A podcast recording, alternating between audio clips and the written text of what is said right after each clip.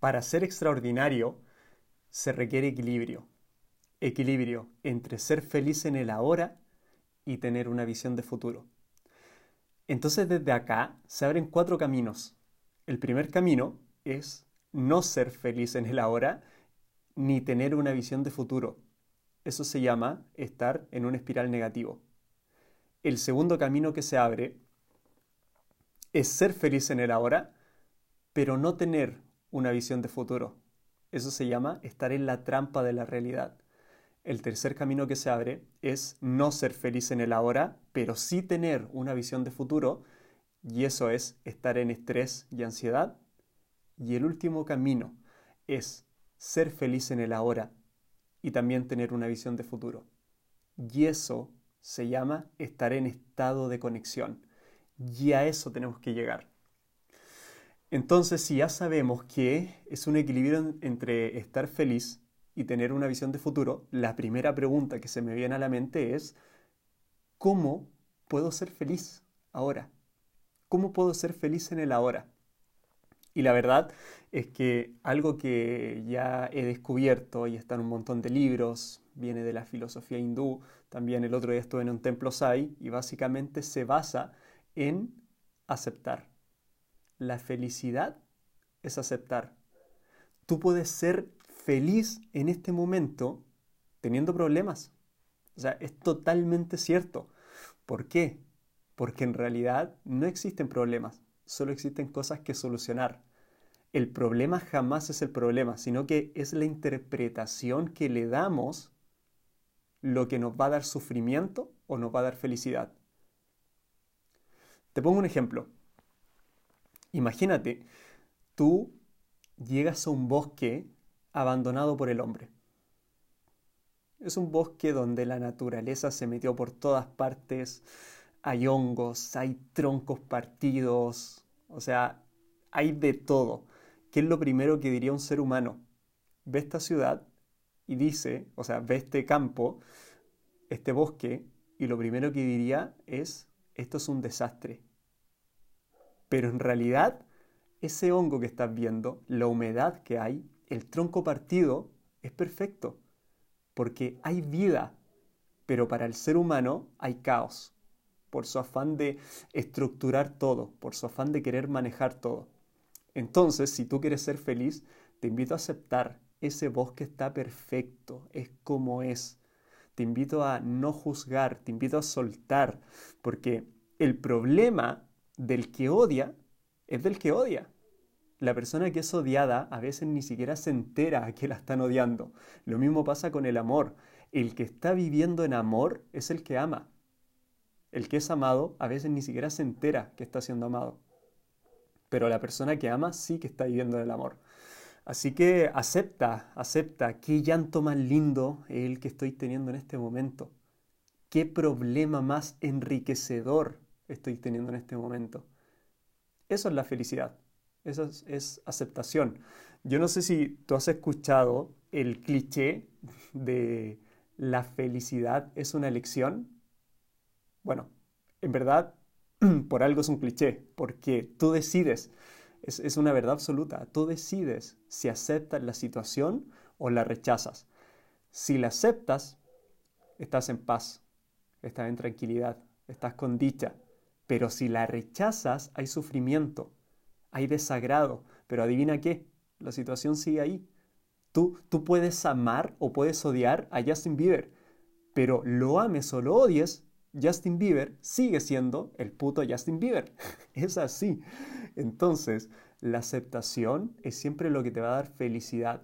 El no querer que suceda algo te trae un sentimiento desagradable y no te permite ser feliz. Así que eso desde la mente.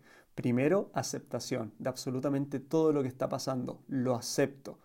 De hecho, em, una vez escuché, no, recuerdo en, cuál, de los cursos lo escuché o por ahí en, un audio, no, lo recuerdo entre tantas cosas que, escucho, pero que se había hecho un experimento para medir el nivel de felicidad y vieron el nivel de felicidad de una persona que se acababa de ganar la lotería y el nivel de felicidad de una persona que acababa de perder una pierna.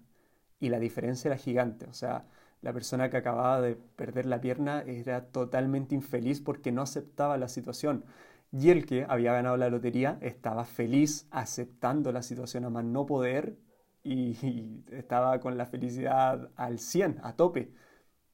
Pero después de un par de años, después de años, volvieron a las mismas personas y el nivel de felicidad estaba equilibrado nuevamente la persona que le faltaba la pierna ya aceptó, ya aprendió, ya supo cómo manejarse con una pierna, ya buscó alternativas y ya estaba en un nivel neutro de felicidad, volvió a su estado normal.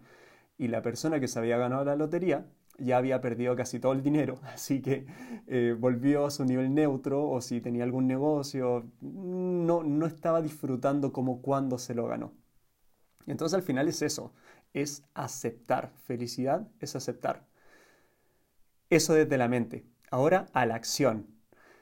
En la acción, yo me preguntaría, ¿qué me da felicidad? Y lo que te da felicidad en la acción son tres cosas. Primero, la experiencia. Segundo, la contribución. Y tercero, el crecimiento. Y estas deben ser las preguntas más importantes de tu vida cuando se trata de ser feliz. Las tres, las tres preguntas más importantes de tu vida cuando se trata de ser feliz sería, primero, ¿qué experiencias quiero vivir? Nosotros somos almas que tenemos un cuerpo, somos un alma viviendo una experiencia humana, conocer gente, enamorarse, etc. Cualquier experiencia es bienvenida. Eso te da felicidad. Por otra parte, contribución. Si tú quieres ser feliz, debes ayudar a ser feliz a otras personas. Entonces acá la pregunta es, ¿qué quieres aportar a tu familia? ¿Qué quieres aportar a tus amigos? ¿Qué quieres aportar a tu comunidad? ¿Qué quieres aportar a tu empresa? Ahí está la contribución, a la naturaleza, al mundo. Y, el tercer, y, lo tercero que te da felicidad, que es el crecimiento, la pregunta es, súper simple, ¿en qué ámbitos quieres crecer? ¿Cuáles son los ámbitos donde más te gustaría crecer en este momento? Lo que sea crecer para ti, eso es. Desde ahí ya estamos abarcando la felicidad en el ahora, aceptación y aparte tener experiencias, contribuir y crecer. Ahora vamos a tener una visión de futuro.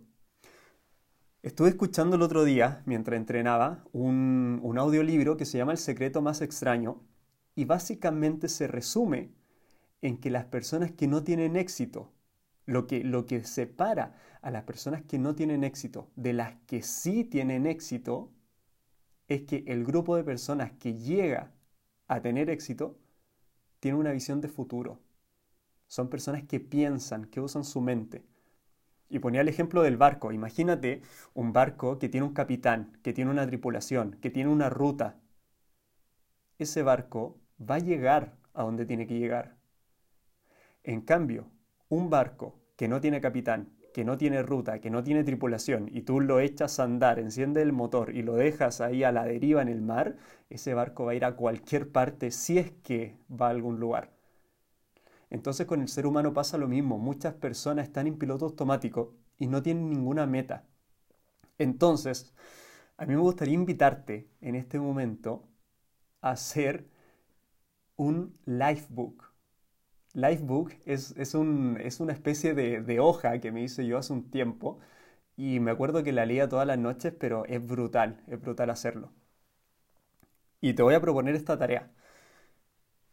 Lo que vas a hacer es escribir qué sería para ti estar 10 de 10 en cada área de tu vida. ¿Y cuáles son las áreas? Primero, por favor, anótate esto y escribe para ti qué sería para ti estar un 10 de 10. Primero, salud y condición física. Segundo, vida intelectual. Tercero, vida emocional. Cuarto, carácter. ¿Cuáles son tus valores? Cinco, ¿qué tipo de persona eres? Seis, vida espiritual. Siete, vida amorosa. 8. Vida familiar. 9. Vida social. 10. Vida financiera.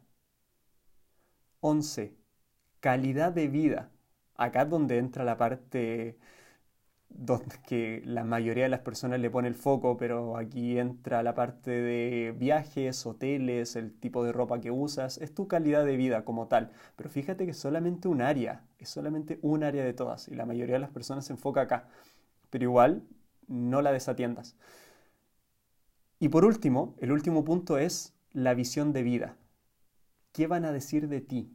¿Qué, qué dicen de ti tus amigos cuando no estás? ¿Qué dice de ti tu familia cuando no estás? ¿Qué va a decir de ti la gente cuando tú te vayas? Cuando ya no estés en esta vida. ¿Qué van a, qué van a decir de ti? Esa es la visión de vida. Entonces, si tú tienes para ti un 10 de 10 en cada área, ya estás teniendo una visión de futuro. Ya sabes a dónde ir. Normalmente cuando una persona te dice cuál es tu meta en la vida, la gente siempre se va a lo material, a lo monetario, al trabajo. Y en realidad no, es solamente un área. Ahí estamos hablando de la vida financiera. Pero, ¿qué pasa con la vida espiritual, la vida amorosa? ¿Cuál es tu visión de familia? Esas son las metas en serio. Cuando alguien te pregunte cuál es tu meta de acá a cinco años y tú le sales con una meta de tu vida espiritual, bro, le vuela la cabeza a esa persona porque te va a decir, wow, no sabía que uno se podía poner ese tipo de metas. Yo pensando aquí en la casa, en el auto, pero también hay otra área que hay que atender. Yo recuerdo que me hice este Lifebook, me lo hice en el computador, le puse imágenes y lo, y lo tenía en mi celular y cada noche antes de dormir veía este Lifebook. Lo leía, lo leía. en vida amorosa tenía puesto el tipo de chicas que me gustaría conocer, con qué tipo de chicas salgo. Y bro, fue brutal porque te cuento una historia. Había una anfitriona que me encantaba, bro, que trabajaba, yo, yo trabajo como mago y había una anfitriona que a mí me encantaba, súper guapa, todo. Yo solamente la había visto de vista. Ok, eh, conozco a esta anfitriona de vista, todo bien. Y luego cuando yo hago el livebook, pongo la foto de ella. Igual puse la de Lucila Vitt, puse la de Scarlett Johansson y pongo la foto de ella. Fue la única chica que conocía en persona que puse la foto. Bueno, a Lucila Vitt también la conozco en persona por eventos, pero eh, esta en particular la veía más cercana. Entonces recuerdo que pongo la foto de esta chica, ¿ok? Sigo trabajando, veo el livebook todas las noches y a las tres semanas o un mes me contratan en el Casino Monticello para ir a hacer un evento. Cuando llego, adivinen quién me abrió la puerta. era ella. Me abre la puerta, me saluda, ¿ok? La saludo y yo por dentro mío decía, what the fuck, ¿en qué universo paralelo estoy? ¿Por qué la traje? O sea, de todos los eventos que hay y ella me abre la puerta. Recuerdo que estaba un poco nervioso esa noche porque no sabía cómo actuar. Yo en mi mente estaba, según yo, estaba preparadísimo para volver a verla, pero en el momento me di cuenta que no. Entonces, yo llego al evento, hago magia, todo bien, y cuando termina el evento, en la parte del catering, cuando nos dan comida, estaba ella y yo voy y me siento al lado de ella y empezamos a conversar, empezamos a conectar y bro, fue brutal, o sea, me sentí un tipo, me, me, sentí un verdadero hombre en ese momento, me sentí un hombre totalmente completo, porque encima estaba trabajando en la visión de futuro, entonces eso me daba cierta seguridad y cierta confianza en mí. Luego, sí está grabando, brutal. Estaba revisando si estaba grabando mi, celular. Eh, luego termina el evento, todo bien, cada uno a su casa, conversamos un poco por redes sociales, perfecto. Pero lo increíble es que al tiempo después, esta chica se iba a ir de Chile, se iba a ir del país, y antes de irse me dice, oye, antes de irme podríamos hacer algo. Bro, para mí ese momento fue una bomba, porque una chica que yo solamente había visto, que visualmente me, gustó, me encantó, luego la pasé a mi hoja en vida amorosa, después me abre la puerta en un evento, conectamos y luego es ella la que me dice, antes de irme podríamos hacer algo, a mí me dijo, vamos por el camino correcto. Estoy atrayendo esto. Al final, como dice Joe Dispensa, nuestra mente proyecta, pero nuestra alma atrae. Entonces, si tu mente está proyectando lo correcto y tu alma está vibrando en buena sintonía, te sientes bien contigo, estás feliz en el ahora, bro, conectas con cualquier persona. Así que te dejo esta anécdota para que espero que te pase algo parecido. Y desde ahí, desde ya tener esta visión de futuro, pon toda la leña al fuego, bro. Pone toda la leña al fuego. Esperar a, esperar a tener algún tipo de resultado para recién ponerse en acción es como decir, ok, cuando la chimenea prenda fuego, recién le voy a poner leña. No, bro, es todo lo contrario, no funciona así. Tú pon leña y pon más leña y más y más y más y llena esa chimenea de leña, porque cuando esa, cuando esa leña prenda fuego, la puta madre que te va a dar calor, bro, ahí sí que te va a dar calor. Entonces, eh, esto funciona así en la vida en general, en el amor también. Las personas quieren encontrar el amor primero afuera, pero tú para encontrar el amor afuera tienes que estar en amor. Tienes que estar en, amor con la vida, con la naturaleza, con los animales, con absolutamente todo. Y encima desde ahí ya ni siquiera tienes que encontrar el amor porque estás en amor. Con las metas es exactamente lo mismo. Es ahora, sin resultados, sin dinero, sin seguidores. Empieza a poner leña en la dirección que ya pusiste tu mente. Envíale este podcast a alguien que le pueda servir y seguimos en modo leyenda.